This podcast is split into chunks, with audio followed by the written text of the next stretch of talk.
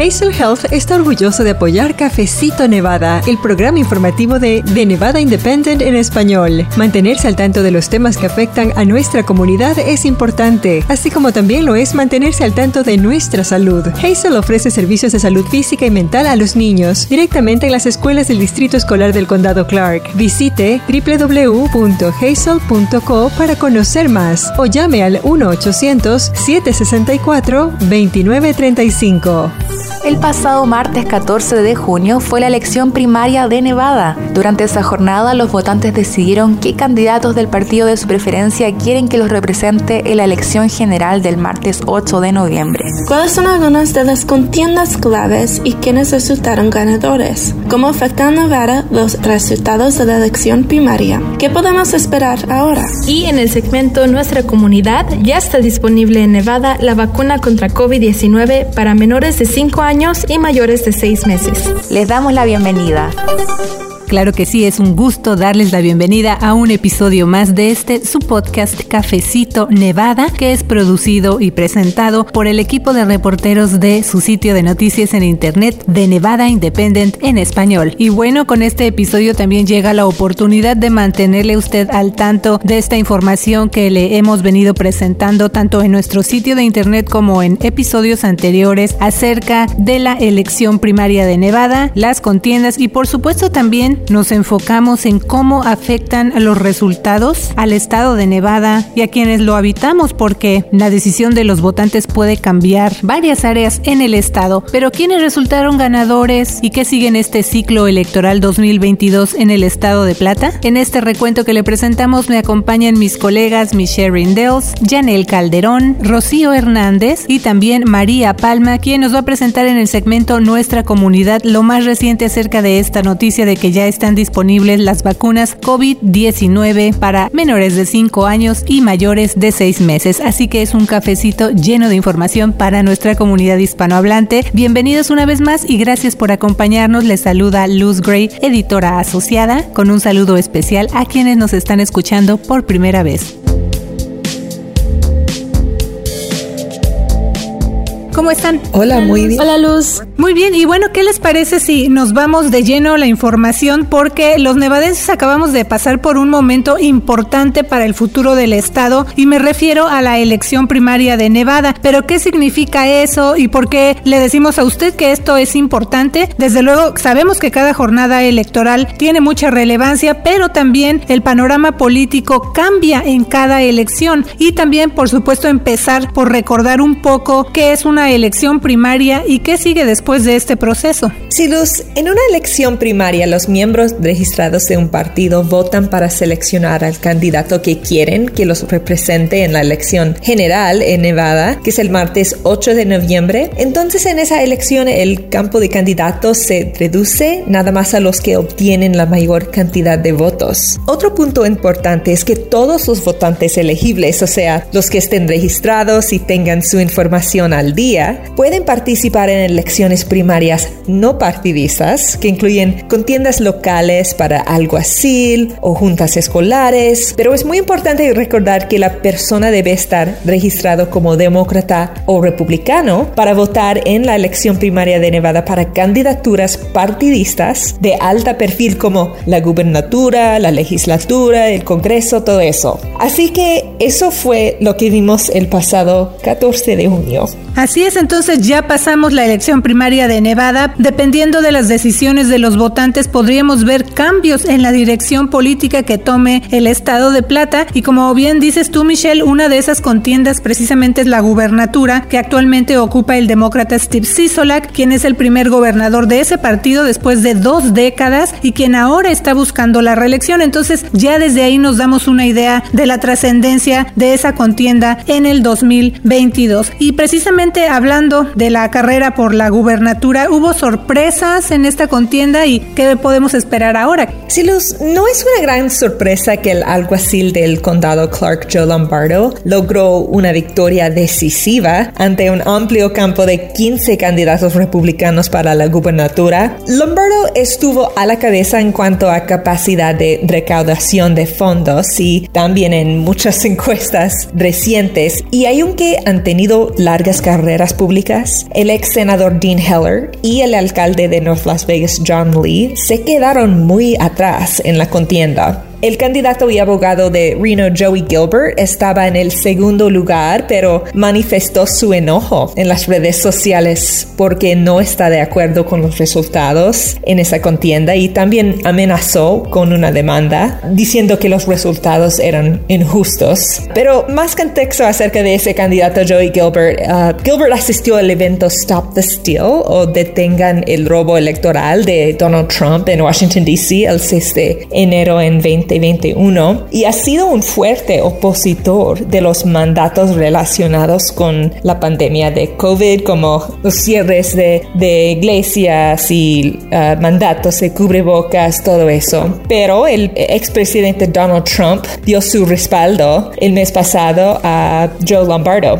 para la elección primaria. Entonces, Lombardo tenía esa ventaja entre los republicanos en que es muy importante el apoyo de Donald Trump. Lombardo va a enfrentar el actual gobernador Steve Sisolak en las elecciones generales en noviembre. Sisolak ha registrado totales de recaudación de fondos que batieron récords, pero en su búsqueda por la reelección le afectan sus decisiones por los cierres y mandatos durante la pandemia, que no eran muy popular en algunos momentos y además de enfrentar la crisis por inflación y la impopularidad del presidente Joe Biden, quien también es demócrata. Entonces, hay varios retos para Steve Sisolak. Uh, tener una contienda muy dura. Así es, ahora sí que pros y contras en ambos candidatos, tanto el republicano Joe Lombardo como el demócrata Steve Sisola, quien es el gobernador actualmente y como mencionas, pues está buscando la reelección. Pero también quisiéramos hablar de la contienda por el Senado, cómo resultó esta carrera y cómo se ven las cosas para la demócrata Catherine Cortés Masto en el próximo ciclo de campaña, Janelle. Sí, Luz, Adam Laxalt, quien es el ex fiscal general de Nevada, prevaleció en una elección primaria competitiva y ahora avanza a lo que promete ser una de las contiendas por el Senado más vistas del país. Su oponente fue Sam Brown, quien es un veterano que resultó gravemente herido en Afganistán y quien es muy nuevo en el ambiente político, pero Laxalt fue copresidente de la campaña del expresidente Donald Trump en Nevada en 2020 y como hemos visto ese respaldo eh, les ayuda mucho en esa campaña y también tomó un papel de liderazgo al desafiar la victoria del presidente Joe Biden en Nevada. Por eso Laxalt recibió mucha ayuda financiera de grupos y personas aliadas con Trump.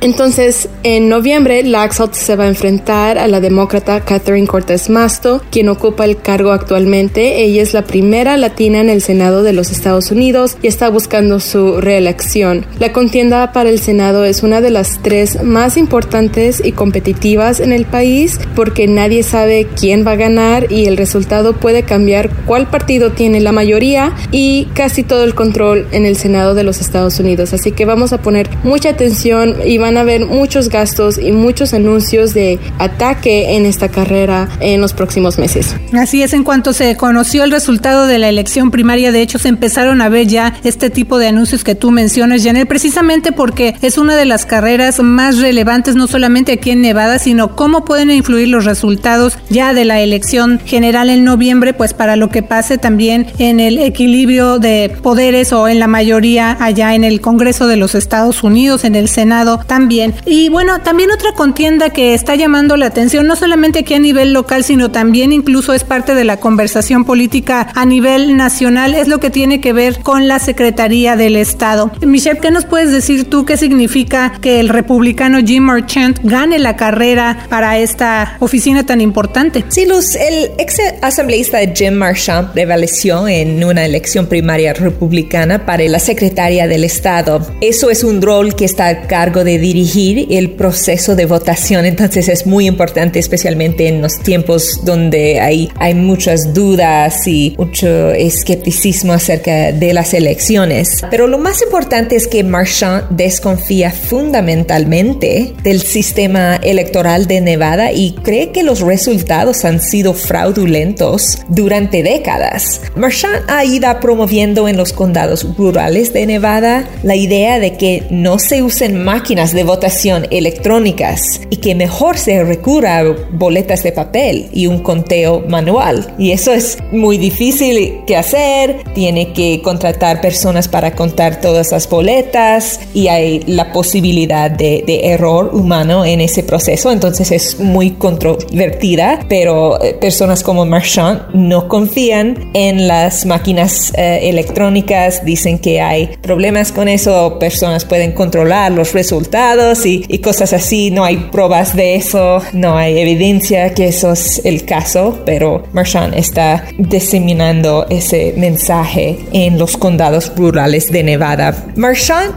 ese candidato derrotó a varios otros en la elección primaria, incluyendo un empresario de Reno, Jesse Quien había recaudado mucho más dinero de campaña. Este asunto, eh, la victoria de Marchand, ha atraído atención nacional porque Marchand cree en lo que se llama la mentira grande, que promueve que hubo fraude masivo en la elección de 2020 y que realmente Trump ganó la presidencia. Pero hay que recordar que la secretaria del estado de Nevada, encabezada por la republicana Barbara Sagavsky, informó en abril de 2021 que no encontró soporte probatorio de fraude electoral generalizado en las elecciones de 2020 de Nevada. La próxima etapa es que Marchand va a enfrentar al demócrata Cisco Aguilar en la elección general en noviembre. Aguilar ha descrito esta contienda como absolutamente difícil, pero sumamente importante para la democracia. Sí, Michelle, como mencionas tú también, esta contienda es muy importante por todo lo que tú ya nos informaste, pero en especial porque en el caso del candidato Merchant, pues él no cree en la confianza, en la transparencia del sistema electoral local y entonces esa es la parte de la controversia en esa conversación política en caso de que él resultara ganador para este cargo, pero con esa posición que él tiene. Pero también me gustaría hablar o preguntarte, Janel, ¿cómo les fue a los representantes de la Cámara de Nevada en esta elección primaria. Sí, Luz, aunque se enfrentaron unas primarias competitivas, la representante Dina Titus superó a Amy Vilela,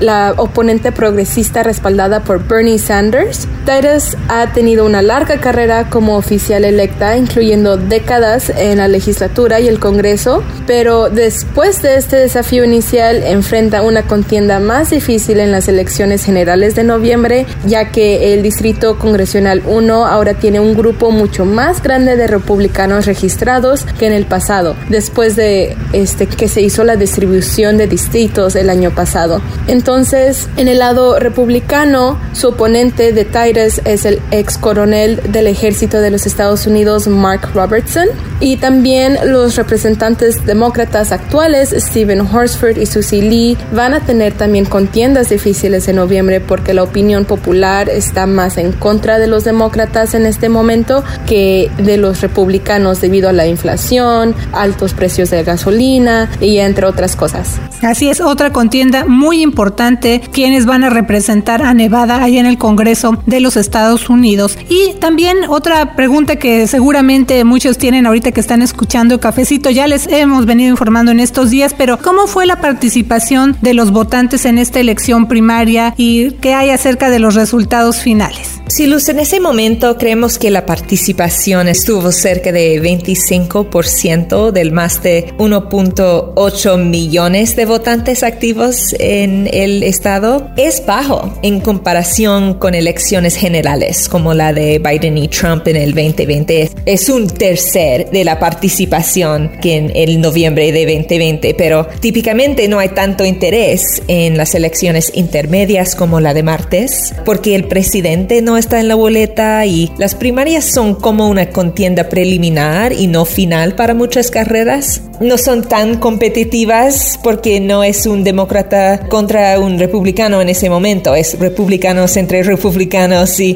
demócratas contra demócratas. Entonces ah, no es tan interesante para la mayoría de votantes. Pero porque muchos nevadenses emitieron su voto por correo y la fecha límite para entregar la boleta fue el día de la elección, esperamos recibir estadísticas finales acerca de la participación en las primarias en las próximas semanas. Sí, pues por eso vamos a seguir muy pendientes porque son resultados preliminares los que hemos venido conociendo, pero pues esto va a cambiar y se lo vamos a dar a conocer. Y también quiero mencionar que hay otra contienda con la que tal vez no estamos muy familiarizados, pero que es muy importante en el panorama, en el mundo de la educación de los grados pre-kinder al 12 o K-12, como se le conoce en inglés. Y esa es la junta o son las juntas o mesas directivas de los distritos escolares. Por ejemplo, los miembros de estas juntas seleccionan a un superintendente, o sea, tienen diferentes responsabilidades, también aprueban el presupuesto, o el dinero que se va a las escuelas, cómo se distribuyen, qué se usa y redactan y aprueban las políticas para sus distritos escolares. Entonces, todas las decisiones que ellos emiten en estas juntas influyen desde luego en los estudiantes, en las familias y también en el personal de las escuelas. Por eso es muy importante que el público conozca más acerca de esta entidad, de estas juntas escolares, sobre todo qué pasó en esta elección primaria aquí en Nevada. Así es, y también es importante saber quiénes son los candidatos para que los votantes puedan ver si representan lo que quieren ver en el distrito, en especial si no están de acuerdo con algo que está pasando en los distritos y quieren ver un cambio.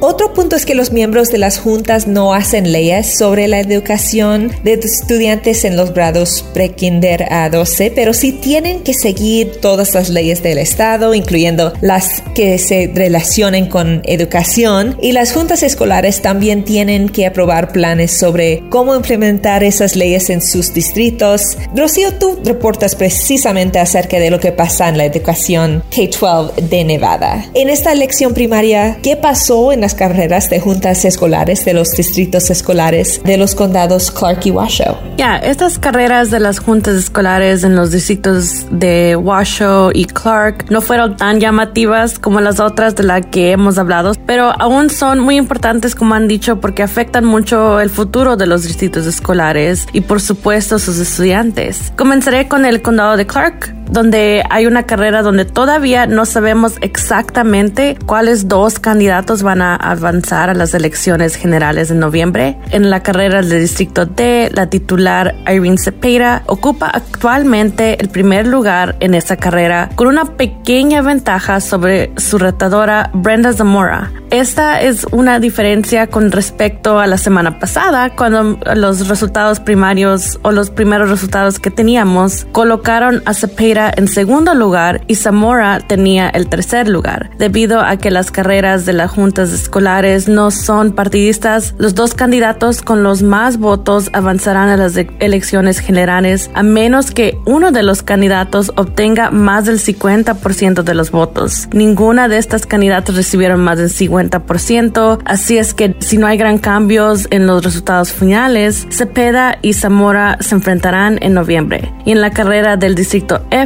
la retadora Irene Bustamante Adams ocupa el primer lugar, seguida por la titularia Danielle Ford. Bustamante Adams es una ex asambleísta de Nevada, así es que ella tiene ah, mucho tiempo aquí en Nevada y se reconoce en el público su nombre. Actualmente es la subdirectora y la directora de estrategia de Workforce Connections, es una junta local de desarrollo de la fuerza laboral. Y Ford ha estado en la, en la junta escolar desde el 2019 y si es reelegida, Ford dijo que uno de sus objetivos será reemplazar el superintendente Jesús Hara y es eso es algo que la separa a ella de Bustamante Adams, quien dijo que ella mantendría a Hara en el cargo. En la carrera del distrito G viene la titular Linda Cavazos, seguida por el retador Greg Wyman. Cavazos ha sido una entregante de la Junta desde 2017, cuando fue nombrada a la Junta. También trabaja medio tiempo como terapia familiar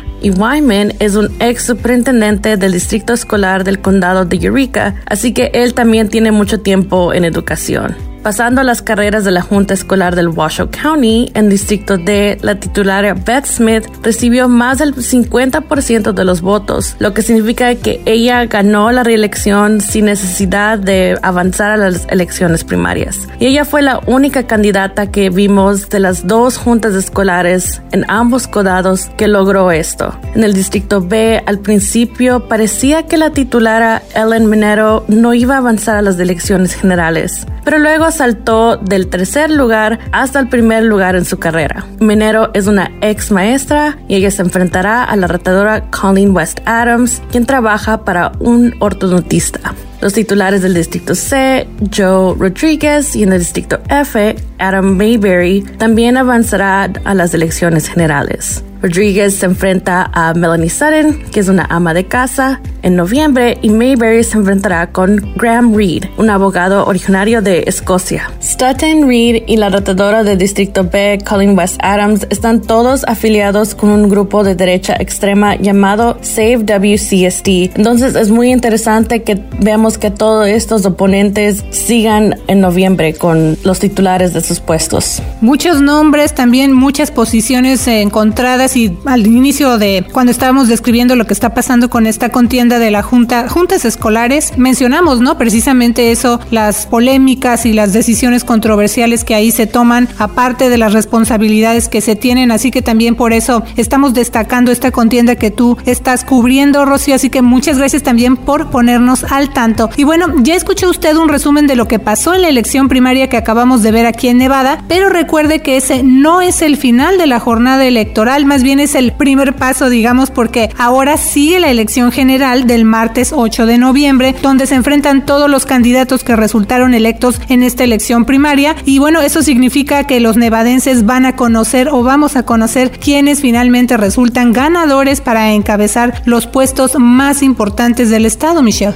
Así es, Lucy. También este 8 de noviembre vamos a tener una idea más clara del rumbo político que va a tomar Nevada y el efecto que van a tener los resultados a nivel federal. Así que nosotros vamos a estar muy pendientes para mantenerle al tanto. Así es, pero al principio de Cafecito también le informamos acerca de que la vacuna contra COVID-19 para menores de 5 años y mayores de 6 meses ya se está distribuyendo aquí en Nevada. Vamos a escuchar lo más reciente en el segmento Nuestra Comunidad.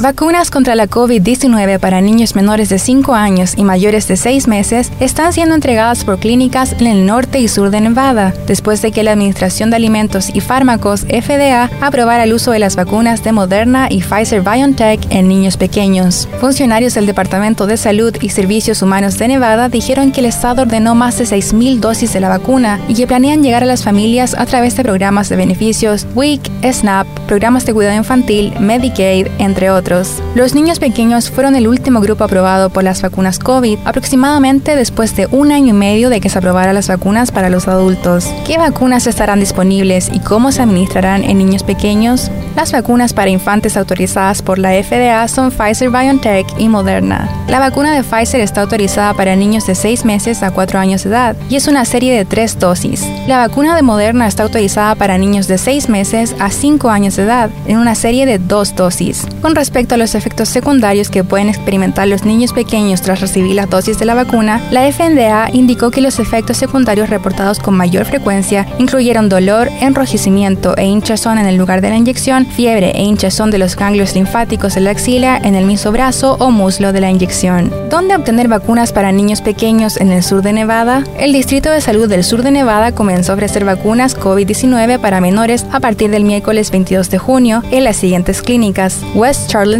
y North Las Vegas del College of Southern Nevada, Galería Sunset, Boulevard Mall en el mercado y en Southern Nevada Community Health Center. ¿Dónde puedo obtener vacunas para niños pequeños en el norte de Nevada? El Distrito de Salud del Condado de Washoe está ofreciendo las vacunas para los menores en su clínica principal ubicada en 1001 East 9th Street, edificio B, Reno, de 8 a.m. a 4 p.m. de lunes a viernes. Pueden llamar al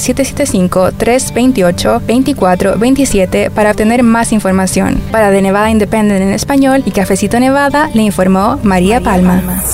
Gracias por tu reporte, María. Y usted, bueno, recuerde escuchar Cafecito Nevada cada semana con más información para nuestra comunidad. Sí, y usted también puede mantenerse al día con noticias y temas comunitarios de Nevada y para eso le ofrecemos varias opciones. Síganos en las redes sociales como The Nevada Independent en español. Suscríbase gratis a nuestro sistema de alertas por mensaje de texto y también suscríbase gratis a nuestro boletín informativo ¿Qué pasó en la semana? Nos escuchamos en el siguiente Cafecito Nevada soy la reportera Janel Calderón. Y yo soy la reportera Rocío Hernández. Gracias por escuchar Cafecito Nevada. Así es, todas esas opciones para mantenernos más cerca de usted y también escuchar sus mensajes y las preguntas que usted tenga para nuestro equipo. Que tenga una semana llena de éxito. Yo soy la reportera Luz Gray con The Nevada Independent en español. Nuestro estado, nuestras noticias, nuestra voz.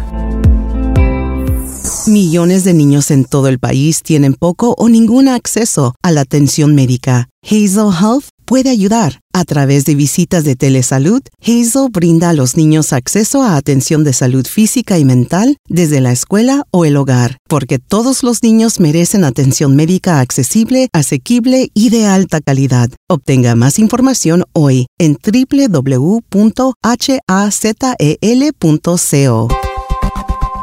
para la información más actualizada al momento. Síguenos en redes sociales como de Nevada Independent en español, en Facebook, Envy Indie en español, en Instagram, Envy Indie en español en Twitter, de Nevada Independent en español, nuestro estado, nuestras noticias, nuestra voz. Gracias por escuchar Cafecito Nevada, su programa de noticias y temas comunitarios, producido por The Nevada Independent en español. Un sitio de internet no partidista y sin fines de lucro, con periodismo de fondo para nuestra comunidad. The Nevada Independent en español. Nuestro estado, nuestras noticias, nuestra voz.